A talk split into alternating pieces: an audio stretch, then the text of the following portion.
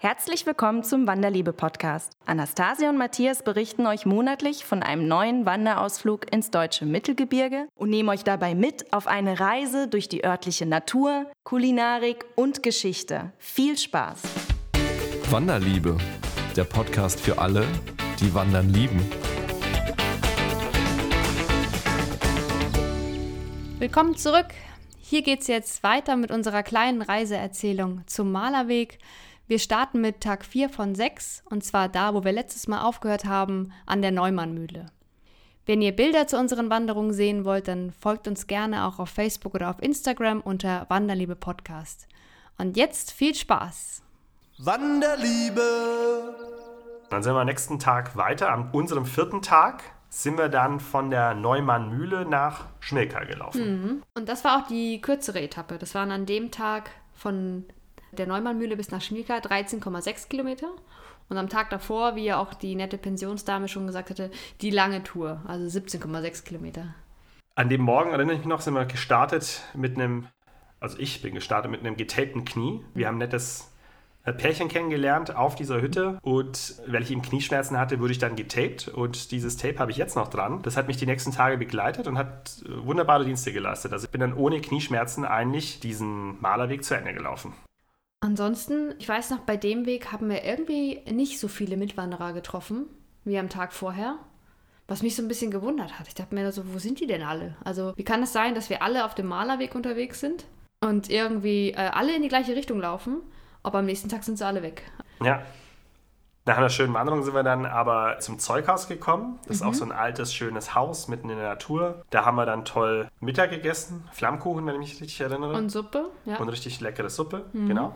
Und dort sind wir auch diesen rüstigen Rentnern aus Frankfurt begegnet. Ja. Es waren auffällig viele Frankfurter eigentlich in, in der sächsischen Schweiz. Und so waren da auch irgendwie so acht, neun Rentner, so eine Rentnergruppe, die uns ab dann eigentlich immer verfolgt hat.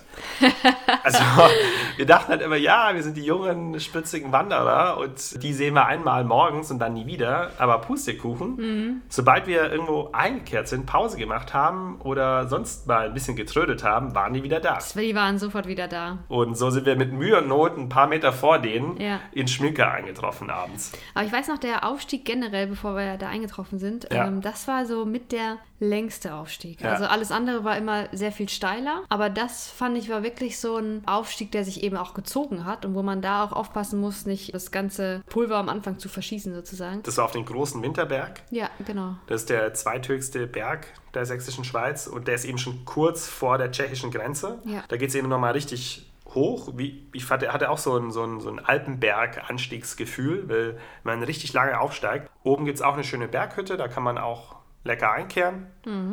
Ich weiß noch, wir haben irgendwie an dem Tag mega viel verpasst. Wir sind irgendwie vorher noch, haben wir so eine Kleinsteinhöhle haben wir verpasst. Genau. Und dann so, äh, wo waren die jetzt? Hm, laufen wir jetzt zurück? Ach nee, ist wahrscheinlich nicht so gut gewesen, ne? Und später dann auch bei diesem Aufstieg, kurz vor dem Winterberg, haben wir die ganz tolle Goldsteinaussicht verpasst, wo du dann ja auch meintest, wo sind die Schilder? Also da war nirgendein Schild sozusagen, wo es hieß, bitte jetzt hier kurz abbiegen vom Malerweg, hier ist eine ganz tolle Aussicht oder hier ist eine ganz tolle Höhle. Ja. Da war ja nichts da, ne? Wir haben das immer nur erfahren, wenn wir uns dann mit den anderen Wanderern unterhalten haben. Und die meinten, oh, das habt ihr verpasst? Oh, das war richtig toll. Also, wo du denkst, ah, Salz in die Wunde. Die Empfehlung auf jeden Fall, nehmt eine Karte mit oder holt euch eine der einschlägigen Wander-Apps, weil das kann man da wirklich sehr gut gebrauchen. Ja, und dann sind wir schnell abgestiegen vom großen Winterberg Ja, eigentlich. mit der Aussicht von einer Sauna, Genau. die wir uns gegönnt haben in, äh, in dem Hotel in Schmilka. Weil es hieß auch in dem Hotel, hm, ja, wegen Corona sind unsere Saunaplätze aber begrenzt. Also es gibt nur drei Slots und dann pro Slot nur so und so viele. Nee, reservieren können sie nicht. Wir machen so First Come, First Serve. Das ist so wie unfair. Also wir, die da irgendwie angewandert kommen, müssen jetzt irgendwie rechtzeitig da einem Hotel sein, um halt einen Saunaplatz zu kriegen. Ja, Und die Sauna, das war ja mit der Hauptgrund, warum ich unbedingt in diesem Hotel übernachten wollte. Hm. genau. Und so sind wir dann auch ein bisschen geeilt in diesen Ort und sind eben nach Schmilka gekommen. Das ist so ein bisschen der Grenzort Richtung Tschechien rüber, ist direkt an der Elbe. Und das ist ein wunderschönes kleines Örtchen, Wanderörtchen, aber auch so ein bisschen auch Urlaubs- und Kurörtchen.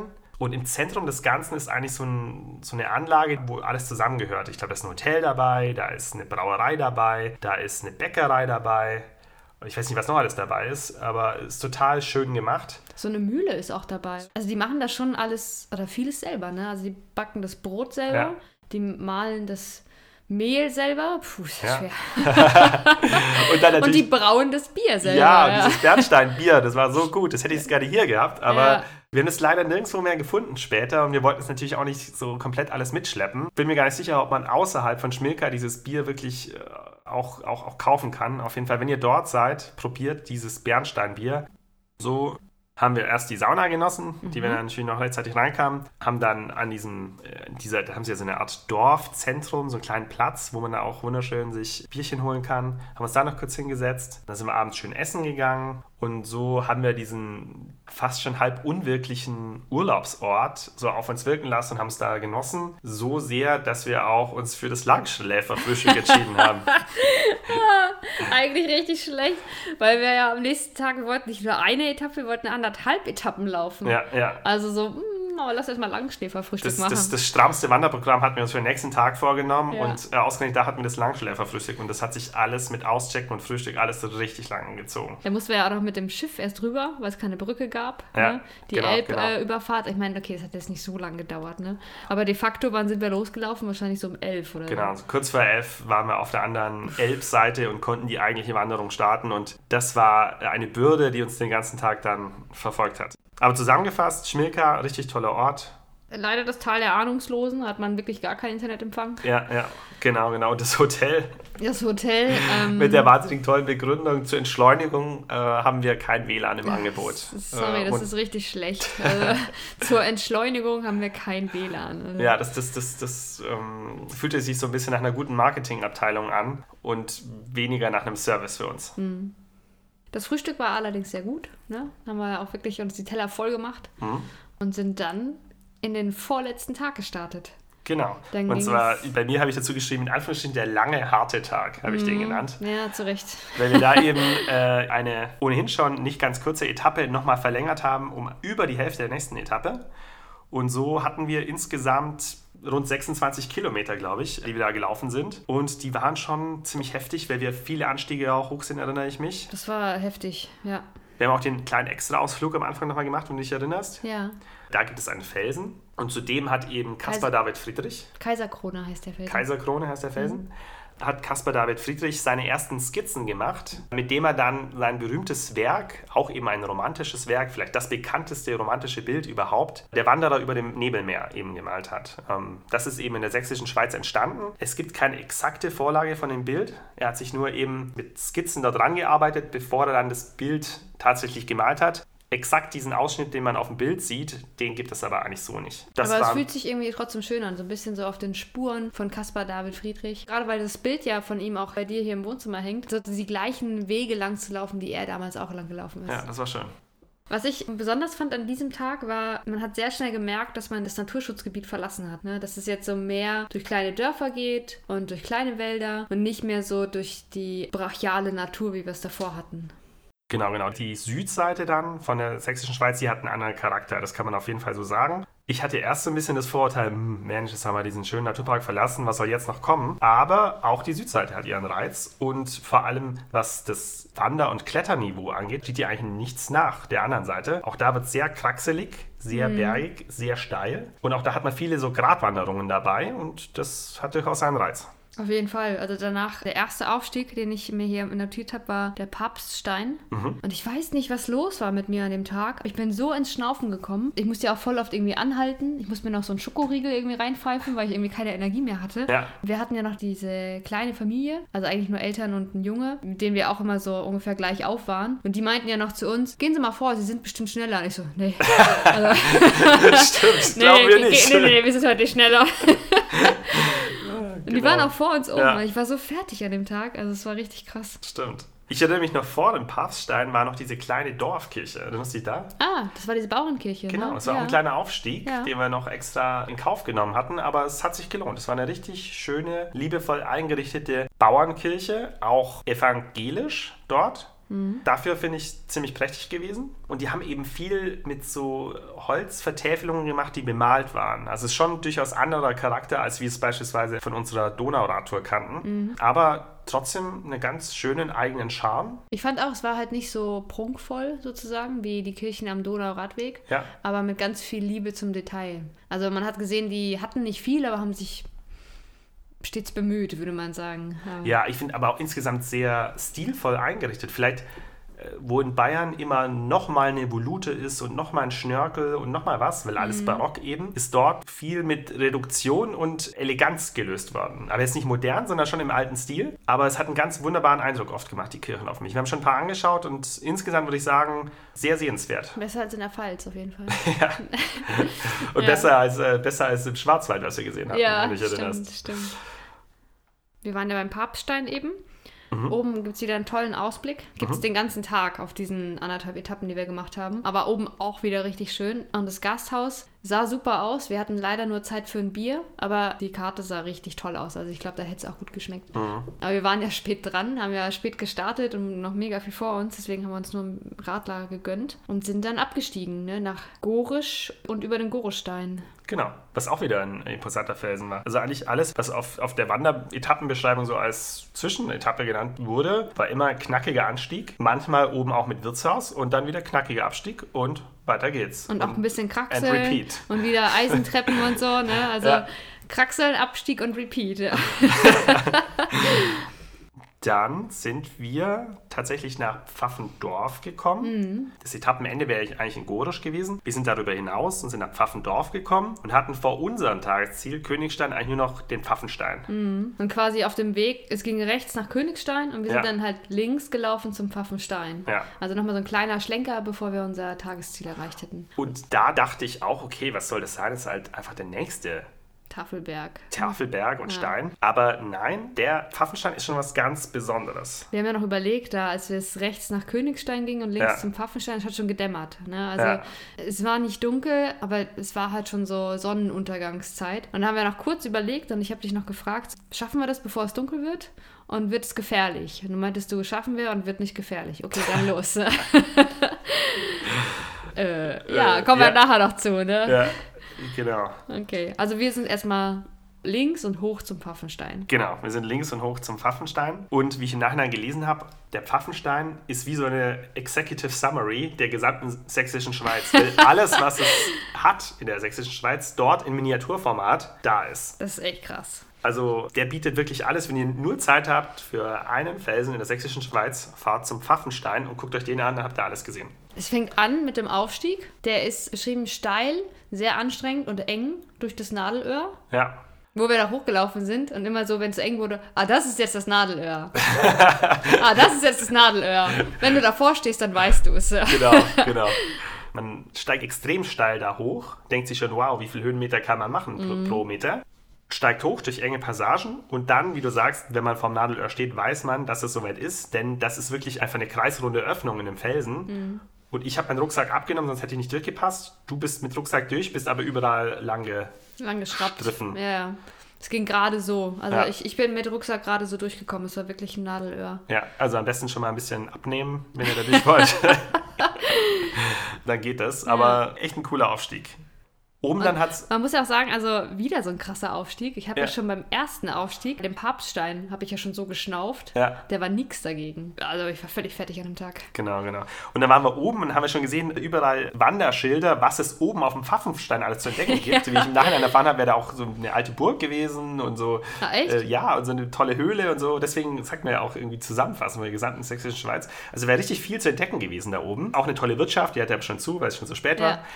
Genau, also Ähm. wir waren da oben und da waren diese Schilder und da waren an dieser einen, an dem einen Pfosten, wo alle Schilder abgingen, waren bestimmt acht Schilder und dann hieß es, hier geht's lang zur Aussicht, hier geht's lang zum Gasthaus, hier ist die und die Höhle, Ja. hier ist noch eine Schlucht und wenn man mit verbundenen Augen mich da oben hingesetzt hätte Ja. auf diesen Pfaffenstein, ich hätte niemals geglaubt, dass ich auf einem Felsen bin. Es Ja. ist riesengroß da oben. Ja.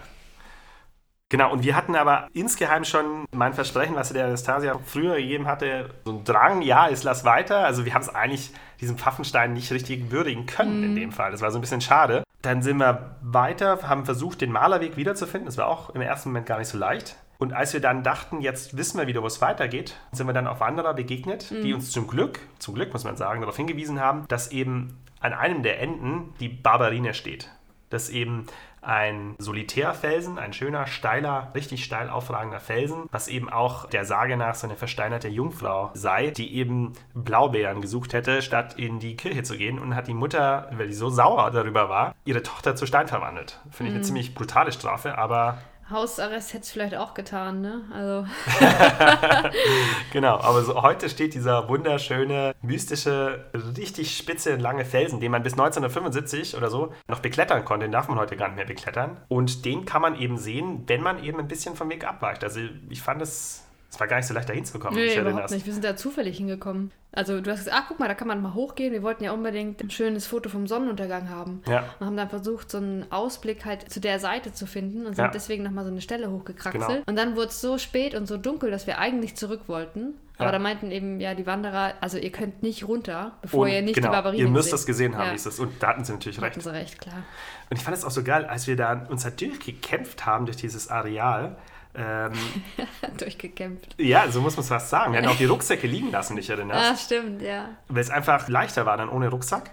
Sind wir raus und plötzlich hören wir so Flötenmusik. Und es war so ein mystischer Ort. Man ist auf so einem Felsen, alles und um einen rum ist alles voll mit Felsen und es ist Natur und es dämmert. Und plötzlich hörst du so ein Flötenspiel. Dann habe ich mich erinnert gefühlt an das Computerspiel Zelda, ja, wo man irgendwie äh, so einem Einsiedler begegnet, der da rumflötet und der Stimmt. ähm, irgendeine Aufgabe stellt oder Den irgendeinen Hinweis gibt. Ja, genau. Der gibt dir dann eine Quest. Ja, genau. Ich wusste genau, nicht genau, was man mit, mit, mit, mit ihm oder ihr, die es letztendlich dann war, machen musste, aber die hat da sehr schön Flöte gespielt, auf Das jeden Fall. stimmt. Vorhin hat es schon gedämmert, jetzt wurde es schon langsam richtig dunkel Mhm. und deswegen haben wir dann angefangen, den Weg nach unten zu suchen. Ja, Haben uns dann noch ein paar Mal verlaufen und dann haben wir aber irgendwann tatsächlich im Wald den Weg gefunden und da war es aber schon dunkel. Da musstest du dann deine Stirnlampe rausholen. da habe ich dann schon meine Stirnlampe rausgeholt, genau. Und eigentlich gab es eine Sache, auf die wir beide noch scharf waren, nämlich auf dem Weg vom den Pfaffenstein nach Königstein war eine alte, bekannte, große Diebeshöhle, die man tatsächlich heute auch besichtigen kann. Einziges Problem, es war dunkel. und es war, wir waren mitten im Wald und man konnte eigentlich, also man konnte ohne Licht diese Hand vor Augen eigentlich fast schon nicht mehr sehen. So dunkel war es in diesem Wald fast schon. Ich hatte ja auch keine Stirnlampe. Also ich Ja. habe ja dann meine Handy-Taschenlampe genommen. Ja. Und ich habe schon gedacht, boah, wenn jetzt irgendwie eine Wurzel kommt oder irgendein Stein oder irgendwas, was du nicht erwartest auf diesem Weg, dann stolperst du und das lässt das Handy halt auch noch fallen. Ne? Also ich hatte wirklich gar keinen Bock, länger als nötig in diesem dunklen Wald rumzulaufen. Und deswegen, Ja, es kam, wie es kam, kommen musste. Wir kamen an eine Abzweigung, da ging es rechts, Malerweg, Diebeshöhle. Und die, es ging links, Königstein, Forstweg.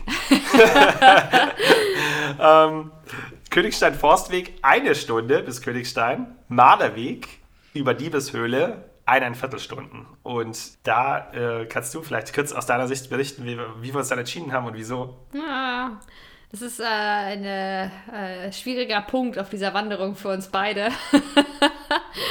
Nee, aber ich habe mich so unwohl gefühlt einfach im Dunkeln. Wir hatten uns eben vorher auch schon ein paar Mal verlaufen. Ich wusste nicht genau, wo der Weg lang geht. Wir hatten keinen Internetempfang, wir hatten kein GPS. Mein Handylicht war auch so schlecht, dass ich halt die Schilder auch gar nicht gesehen habe. Also kurz gesagt, wir haben uns dann für die 15 Minuten kürzere Wanderung entschieden, die langweilige auf dem Forstweg, wo ich aber dachte, okay, da können wir uns gar nicht verlaufen. Da bleiben wir auf dem Forstweg, der ist breit und da kann man sich gar nicht verlaufen. Ja, Matthias weicht nicht so gerne von Wanderwegen ab. ähm, Ich hätte, ich hätte eine wahnsinnige Lust gehabt, äh, dem Ja. Malerweg weiter zu folgen und Ich in, auch, bei Tageslicht. in diese Diebeshöhle zu gehen. Ich weiß, die hätten wir beide sehr gerne gesehen. Und ich hatte das mega Abenteuer für unseren Podcast gewittert, Hm. wo, wir, wo wir quasi in dieser Diebeshöhle nachts im Dunkeln sind und dann, was ich, XY einen Schatz finden oder so. So sind wir den Forstweg lang. Das war auch cool. ja, nein, es war nicht cool. Ich nehme es auf meine Kappe. Ich hatte halt Schiss, aber ähm, ich glaube, ich kann auch mal Schiss haben. Ja, ich denke, das ähm, ist legitim. Genau, und so sind wir eben den Forstweg entlang und sind dann früher oder später nach Königstein gekommen, einem schönen kleinen Örtchen, was unterhalb der sehr mächtigen, eindrucksvollen Festung Königstein liegt. Auf die man immer einen Blick hat, wenn man da so lang läuft. Genau, die sieht man eigentlich von weit weg und sieht man eigentlich von vielen Punkten in der sächsischen Schweiz aus. Habe ich zu dir gesagt, Stimmt. hey, guck mal, Erster Tag schon Festung eigentlich, Königstein. Ne? Ja. So, wo? Ja, genau. ähm, genau, und so haben wir in Königstein sind wir angekommen, haben im Sachsenstübel übernachtet. Das war ganz feine Unterkunft, wie ich Wo fand. haben wir nochmal gegessen? Im Amtshof haben wir Ach, gegessen. Ja, das war auch super. genau, weil Ich der Sachsenstübel hatte nämlich, hatte nämlich Ruhetag im, im Restaurant und so haben wir im Amtshof gegessen. Mhm. Wenige Meter nebendran. Und war, War super lecker.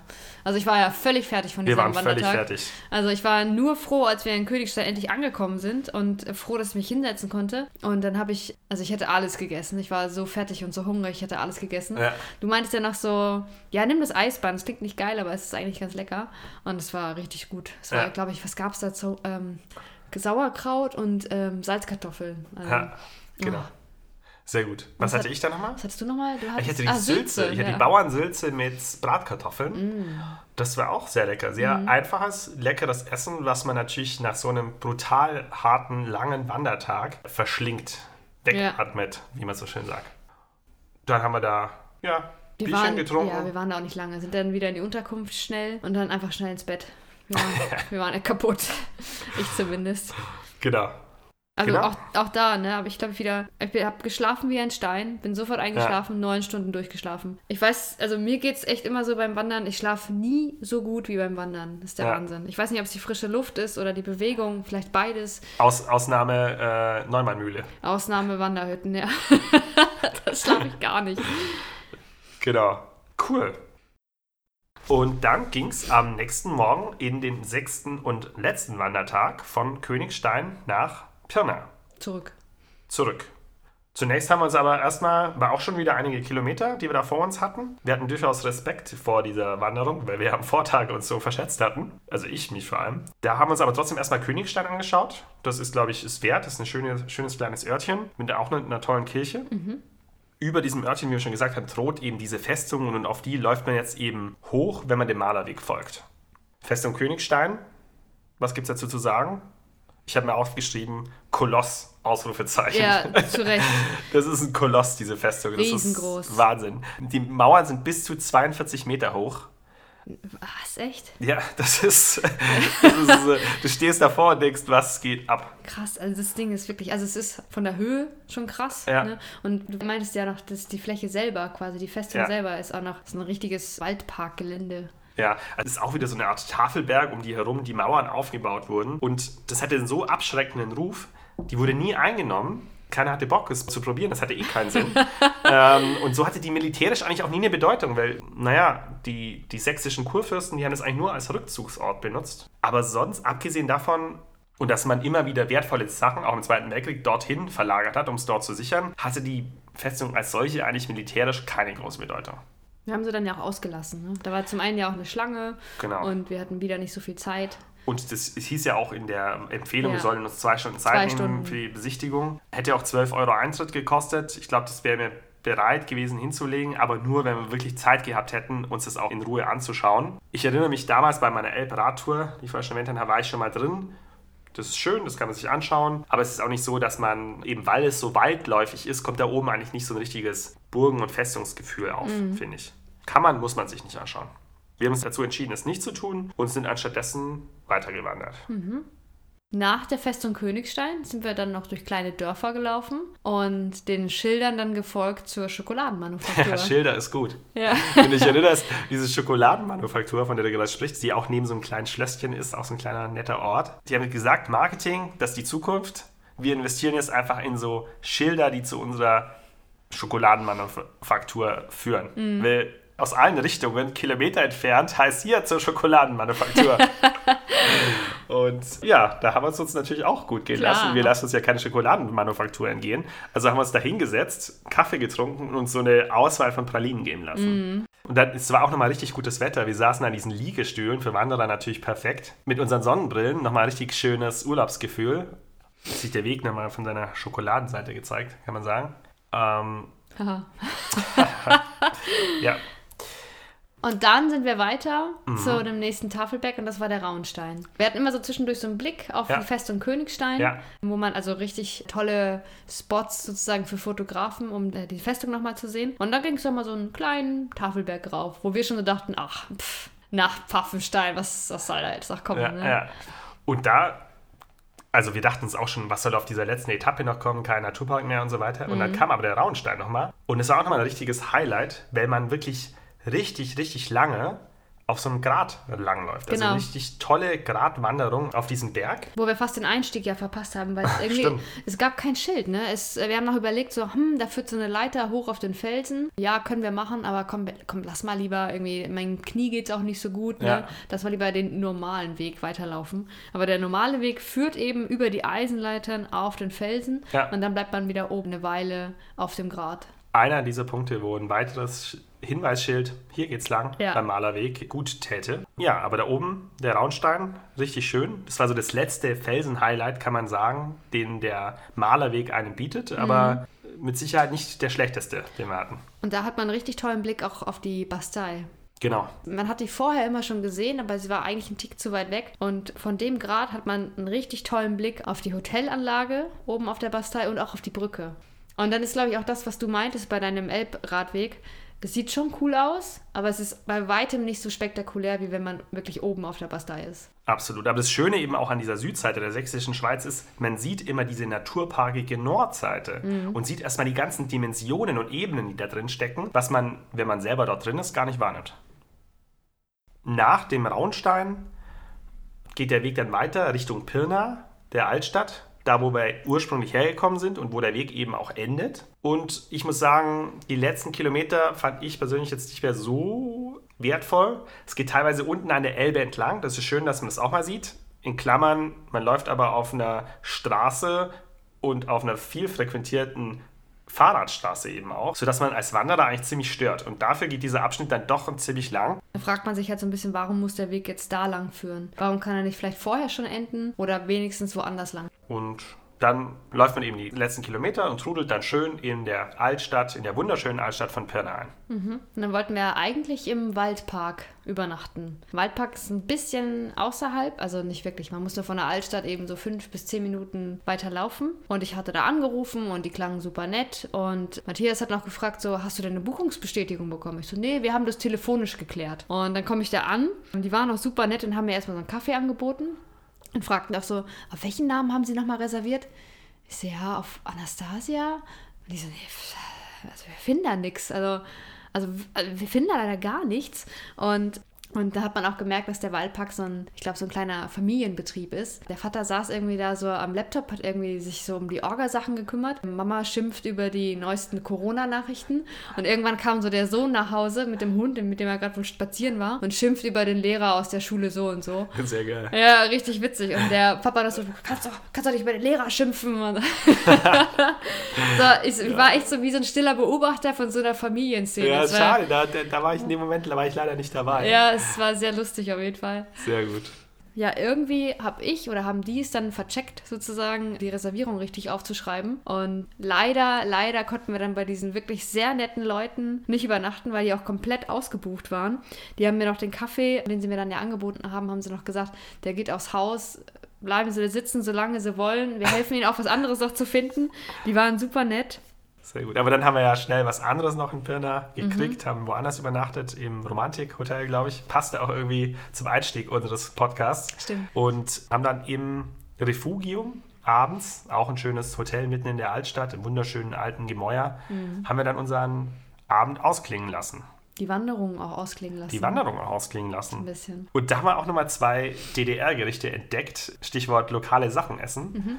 Das eine, was ich hatte, war Steak au four, soll ich das Mhm. mal aussprechen, französisch ausgesprochen. Das ist letztlich ein Schweinenackensteak mit Würzfleisch obendrauf und dazu Pommes. Sodbrennen, hallo.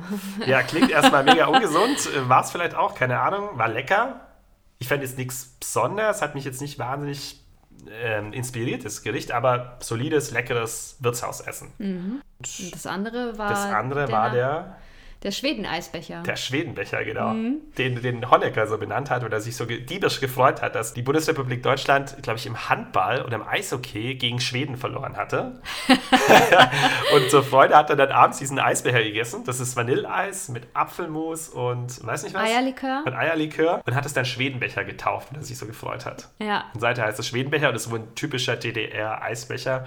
Den gibt es heute noch und gibt es an vielen Stellen, wo wir den, wo wir den gesehen haben. Ich fand ihn echt gut. Ich habe die gedacht, diese Kombination aus Eis, Eierlikör und Apfelmus ist total pervers. Aber ich fand den richtig lecker. Der war gut, der war gut. Ja, ich weiß noch, die Kirche in Pirna, Ja, die war total beeindruckend. Also wir haben ja gesagt, ja, wenn wir schon mal hier sind, dann schauen wir uns doch nochmal die Kirche an. Und die war riesengroß und wunderschön auch von innen. absolut. Die ganze Altstadt von Pirna ist eigentlich schön, wie die unter diesem Schloss liegt, an der Elbe, das Tor zum Elbsandsteingebirge. Wie viel toller kann eine Stadt sein und wie viel toller kann eine Kleinstadt liegen eigentlich? Genau, dann sind wir eigentlich durch, oder? Und können zum Fazit schreiten. Zum Fazit. Oh je, ich habe mir ja gar nichts aufgeschrieben. So, du fängst an, ich mach's spontan, würde ich sagen. Sorry. Äh, ja, zum Fazit. Also ich muss sagen, nach einem wahnsinnigen tollen Wanderjahr, was wir schon hatten, war die Frage, was kann jetzt noch kommen, was das Ganze krönt. Und nach langem Hin und Her überlegen, welchen Weg wir machen sollen, haben wir uns für den Malerweg entschieden. Und ich muss sagen, ja, wir haben uns richtig entschieden. Ja, er hat einen oben drauf gesetzt, weil es einfach das i-Tüpfelchen ist. Ich meine, das Elbsandsteingebirge ist einmalig. Wir hatten teilweise Szenarien, wie ich mir den Yosemite National Park in den USA vorstelle. Also dieses eine Foto, was wir haben, wo du auf diesem Felsen stehst, hinter dir nochmal dieser riesige, aufragende Felsen, dazu grüne, satte Natur. Das ist einfach dieser Naturpark, der auch gerade erweitert wird. Die haben vor, den Nationalpark noch weiter zu erweitern. Das ist absolut richtig. So ein schöner Flecken Erde, den man gesehen haben muss. Man muss ihn gesehen haben. Man kann nicht mitsprechen über deutsche Landschaften, wenn man nicht einmal dort war. Brachiale Natur, wie es sonst nur in den Alpen gibt, aus meiner Sicht. Und dazu eben spannende Gegend, dieser sächsische Dialekt, der überall irgendwie da ist. Das ist schön. Spannende Leute, man hat dieses Camino-Gefühl, wenn so viele Mitwanderer da sind. Ja. So gesagt, eigentlich das, das perfekte Wandererlebnis. Man kann sich anders sagen, für mich war es das perfekte Wandererlebnis. Besser kann Mittelgebirgswandern nicht sein. Dem ist nichts hinzuzufügen. äh, mal wieder meine typische, meine typische, recht hoch angesetzte Lobpreisung. Aber ich kann es nicht anders, ich empfinde es halt so. Was soll Ja. ich denn sagen? Was soll ich denn machen? Ich finde, wir können es halt auch genauso stehen lassen. Ja? Also, ja. Das nächste Mal machst du das Fazit. Ja, okay. so, und dann kommen wir jetzt wieder zur Kategorie Was ist wichtig? Alle Informationen zum Malerweg findet ihr auf der Internetseite sächsische-schweiz.de-malerweg. Wir sind an- und abgereist mit dem Zug von Frankfurt bis nach Pirna und von Pirna aus dann weiter mit dem Bus bis zur Haltestelle Pirna-Liebetaler Grund. Das offizielle Schild des Malerwegs ist ein schwarzes M auf weißem Grund. Für die Ausrüstung empfehlen wir neben den üblichen Wanderrucksack und den Wanderschuhen dieses Mal auch Wanderstöcke, da es teilweise sehr steile und sehr rutschige Passagen gibt. Außerdem natürlich den obligatorischen Regenschutz, sowohl für den Rucksack als auch für einen selber. Und gerade wenn man im Herbst oder im Frühjahr läuft und es früher dunkel werden kann, empfehlen wir zum Beispiel eine Stirnlampe oder eine andere Lichtquelle mitzunehmen. Außerdem haben wir noch dabei ein sogenanntes Schlauchtuch, besser bekannt als Büff, da es eben auf den Steinen, zum Beispiel auf den Strammsteinen, eben sehr windig sein kann und das dann ein bisschen angenehmer für die Ohren ist. Als ersten Hinweis würden wir euch empfehlen, dass ihr für die Unterkünfte vorher schon einen Wanderplan erstellt und eben da alle Adressen und Telefonnummern aufschreibt, da ihr unterwegs oft schlechten Internet- oder Handyempfang habt und an diese Informationen nur schlecht rankommen könnt. Außerdem empfehlen wir euch, dass ihr euch an die Wegführung des Malerwegs haltet, aber die Etappen ruhig nach eurem Belieben schneidet. Also zum Beispiel die Unterkunft Brandbaude mit der tollen Ausblick über die sächsische Schweiz liegt genau zwischen zwei Etappen, eignet sich aber hervorragend als Unterkunft. Achtet allerdings nur beim Schneiden der eigenen Etappen, dass ihr die Strecken nicht zu lang macht, da man eben auch für kurze Etappen viel Zeit einplanen muss. Bucht außerdem die Unterkünfte recht früh. Der Malerweg ist extrem beliebt und die Unterkünfte sind eben schnell ausgebucht. An einigen Stellen fehlen leider ein paar Schilder, deswegen empfehlen wir hier eine Karte mitzunehmen oder eben vielleicht besser noch eine App runterzuladen mit dem entsprechenden Karten- und GPS-Signal. Eine Besonderheit von dem Malerweg sind die vielen Mitwanderer, die exakt den gleichen Weg laufen. Das ist unserer Meinung nach eine Seltenheit im deutschen Mittelgebirge und wir empfehlen euch, nutzt es aus und versucht viele Bekanntschaften und viele Freunde auch zu gewinnen. Dann könnt ihr abends super zusammensitzen im Wirtshaus und den Abend ausklingen lassen. Damit wisst ihr eigentlich alles zum Malerweg und wir hoffen, ihr könnt dort eine ähnlich schöne Tour machen, wie wir sie auch hatten. Wir bedanken uns fürs Zuhören und freuen uns aufs nächste Mal. Und das war der Wanderliebe-Podcast mit Anastasia und Matthias. Vielen Dank fürs Zuhören und bis zum nächsten Mal. Wanderliebe.